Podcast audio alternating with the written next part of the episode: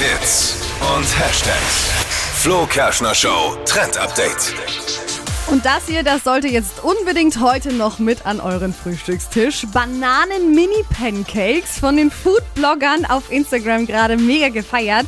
Und es geht so easy und schnell. Also dafür müsst ihr einfach eine Banane in Scheiben schneiden, die dann in so Teig eintunken und dann einfach kurz in die Pfanne rein. Das sind dann lauter solche Minischeiben.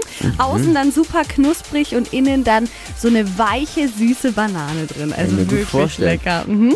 Das dann einfach in eine Schüssel geben, noch ein paar Früchte mit oben drauf und zack ist euer Frühstück fertig.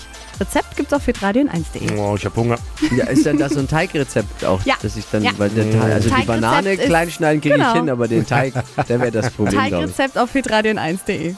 Cool. Die heutige Episode wurde präsentiert von Obst Kraus. Ihr wünscht euch leckeres, frisches Obst an eurem Arbeitsplatz? Obst Kraus liefert in Nürnberg, Fürth und Erlangen. Obst-Kraus.de